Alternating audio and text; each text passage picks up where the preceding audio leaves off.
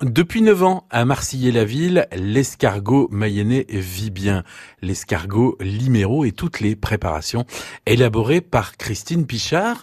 Et elle va même jusqu'en Bretagne pour chercher des prix et des récompenses. Ah, l'établi du Reux, c'est un salon gastronomique en fin de compte qui est en banlieue de Rennes et euh, depuis 34 ans ça existe donc il y a vraiment beaucoup de visiteurs, il y a à peu près une 30 000 visiteurs pour trois jours et euh, vous êtes sur un salon où vous trouvez vraiment un petit peu de, de tout avec donc des producteurs euh, purs et, et durs.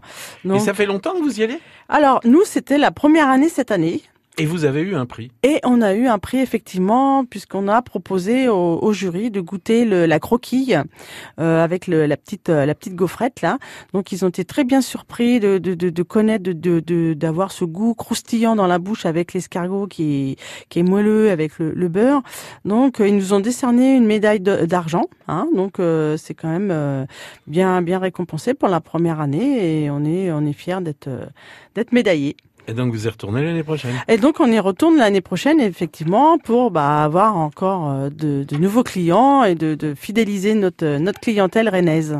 Ça veut dire que euh, les Bretons reconnaissent quand même la suprématie gastronomique de la Mayenne. Oui, bien sûr. Il n'y a pas que la galette saucisse. Hein. L'escargot mayennais aussi fait partie de la gastronomie. Cocorico, hein, voilà, on n'a pas le cri de l'escargot en, en, boîte, mais bon, on peut euh, se réjouir hein, du succès, d'un des nombreux succès des produits qui font la Mayenne gourmande.